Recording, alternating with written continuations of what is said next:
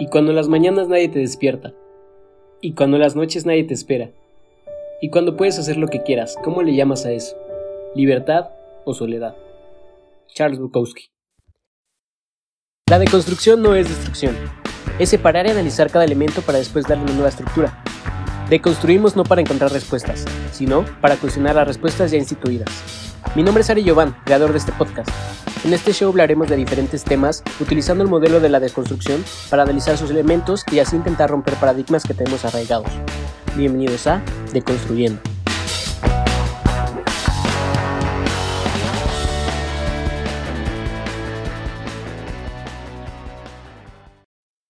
Hola, qué gusto poder platicar otra vez con ustedes. Quiero empezar este episodio de una manera diferente. Quiero empezar haciendo un ejercicio. Tú que estás escuchando esto, me gustaría que imagines la palabra puerta. Fonéticamente a todos nos suena igual. Ahora, imagínate una puerta. ¿Ya? Bueno, estoy seguro que la imagen mental que tú formaste seguramente es muy similar a la que yo formé y la que todos los demás que están escuchando estos formaron. Algunos unas puertas de madera, otros de metal, algunas grandes, algunas pequeñas, pero más o menos van a tener la misma estructura. Ahora quiero que hagamos lo mismo con la palabra libertad. Fonéticamente también nos suena igual a todos, ¿no? Libertad. Pero ahora imagínate la libertad. La imagen mental que nos podemos hacer es completamente diferente. Por ejemplo, yo, cuando pienso en la libertad, se me viene a la mente una paloma blanca volando. Algunos otros quizás pensaron en la Estatua de la Libertad. Otros quizás pensaron en una medalla. No sé, la verdad es que hay muchísimas opciones de las que tú puedes pensar. Pero precisamente es a lo que voy. Todos nos formamos una imagen mental de lo que es la libertad diferente, porque es un concepto abstracto. Pero teóricamente podríamos poder descifrar qué es la libertad en conjunto. Quiero decirte algo, a ti que estás escuchando. Para mí, la libertad no existe. Y podemos pensar en la libertad como el antónimo de la opresión, como el antónimo de vernos obligados. Pero a mí nadie me está obligando en grabar este podcast, así como estoy seguro de que a ti nadie te está obligando a escucharlo. A mí nadie me obligó a ponerme la sudadera negra que traigo puesta el día de hoy. Y estoy seguro de que nadie te obliga a checar tus notificaciones cada vez que tu celular suena. Entonces, ¿podríamos decir que somos libres de tomar estas acciones? Podríamos relacionar el concepto de la libertad como el poder efectivo de conseguir tus fines. Por otra parte, Hayek define la libertad como la ausencia de la coacción arbitraria por parte de un tercero. Pero Epicuro entendía que la libertad solo era posible precisamente por la inexistencia del destino, y que por lo tanto el azar entendido como ausencia de casualidad propiciaba la existencia de la libertad. Una de las dudas que he tenido durante mucho tiempo es si existe el destino. Y es que si todo ya está predestinado a que suceda de cierta manera, ¿hasta qué punto somos libres? De todos modos, las decisiones que tomemos nos van a llevar a una conclusión que ya está prescrita. Y pensándolo de esta forma, si existiera una computadora que pudiera ingresar todas las variables que suceden a nuestro alrededor y conociéramos el primer paso, técnicamente podríamos descifrar lo que sigue después y después y después, y por lo tanto podría predecir el futuro. John Locke, por su parte, nos dice que donde no hay ley no hay libertad, pues la libertad debe ser el estar libre de las restricciones y la violencia de otros, lo cual no puede existir si no hay ley, una libertad para que todo hombre haga lo que quiera. Si nosotros viviéramos en una sociedad donde no existen leyes, cualquiera podría hacer lo que quisiera sin pensar en las repercusiones que nos puede traer a los demás. Por ejemplo, alguien podría decirse libre de robarnos nuestro celular y por lo tanto nosotros nos estaríamos viendo oprimidos porque esa otra persona nos lo robó. Quiere decir que aquí se nos presenta una contradicción. El hecho de que nosotros estemos, digamos, restringidos por ciertas leyes, al mismo tiempo esa restricción nos otorga libertad.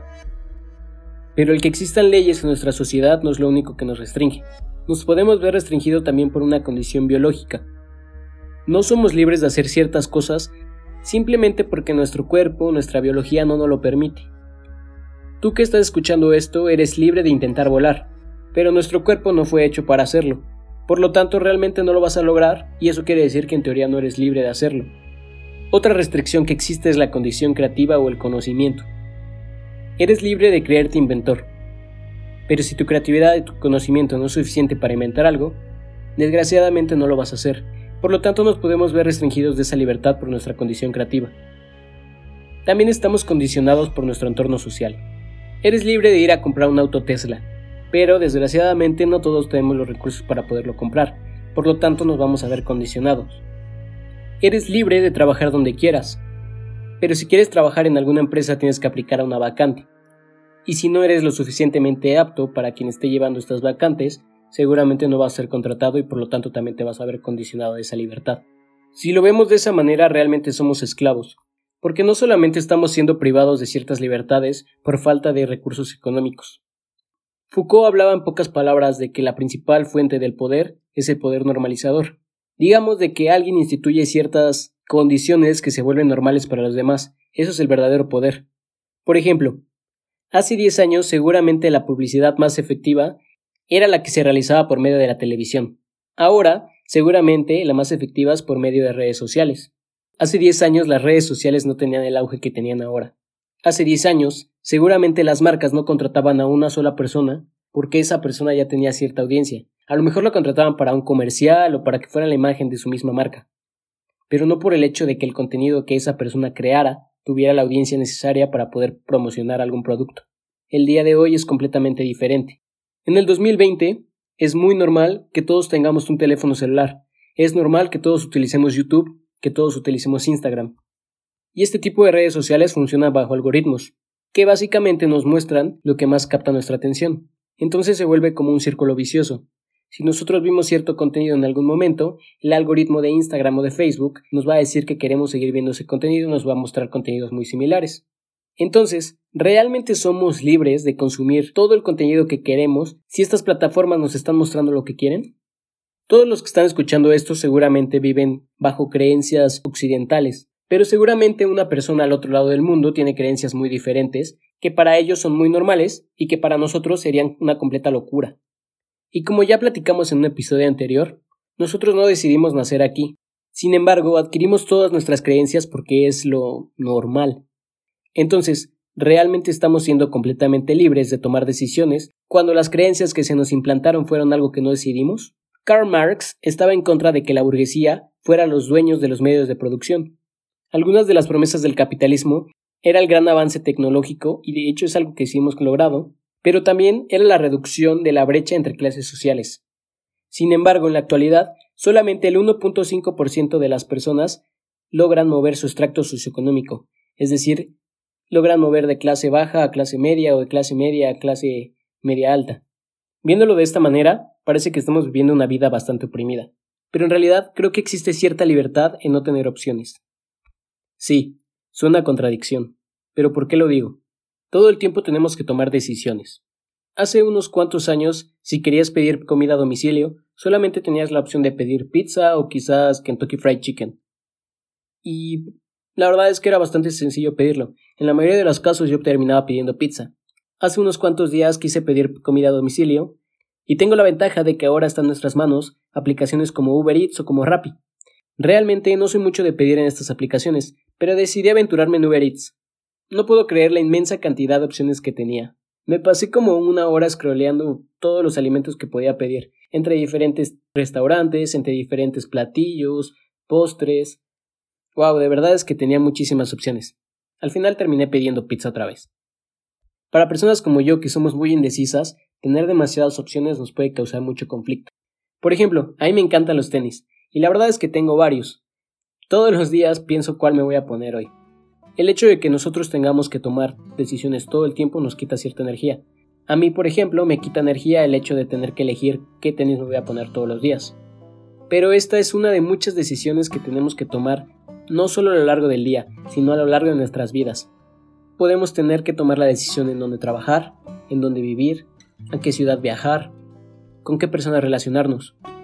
Y una muy importante, qué estudiar. Yo estudié administración de empresas y actualmente estoy estudiando gastronomía. Y no precisamente porque me hubiera arrepentido de haberla estudiado, pero muchas veces sí pienso qué sería de mí si hubiera tomado cualquier otra lección de carrera. Tú que estás escuchando esto si ya terminaste tu carrera o estás estudiándola, estoy seguro que también se te ha pasado por la mente qué sería de ti si hubieras elegido otra carrera. Y lo peor de todo es que este sentimiento seguramente nos va a acompañar toda nuestra vida. Porque nos tomamos 4 o 5 años estudiando algo que decidimos que era lo que nos íbamos a dedicar para siempre. O al menos eso es lo que nos enseñaron. ¿Qué sería de mí si me hubiera convertido en ingeniero en robótica? Que era lo que yo quería estudiar cuando era niño. Sin embargo, si nuestras opciones se redujeran en gran medida, esa misma ansiedad que nos produce el no saber si tomamos la decisión correcta prácticamente desaparecería. Hay muchas personas que se las pasan cambiando de relaciones. Relación amorosa, relación sexual, incluso de amistades solamente. Y esto es porque en teoría se quieren sentir libres de poder hacer lo que quieran. Estoy muy chico todavía y no puedo decirlo, pero mi intuición me dice que seguramente existe cierta libertad en entregarte a algo solamente, ya sea a cierto grupo de amigos, ya sea a una sola pareja, quizás desistir de vivir toda tu vida viajando. Creo que la libertad no es una condición, más bien es un acto, y como diría Sartre, todos estamos condicionados a ser libres. Como se los dije en el principio, creo que la libertad no existe, aunque cada quien es libre a su manera. Muchas gracias por escucharme, esto es todo. Les recuerdo que pueden seguirme en Instagram como arroba Recuerden que un día más es un día menos y platicamos después. Bye.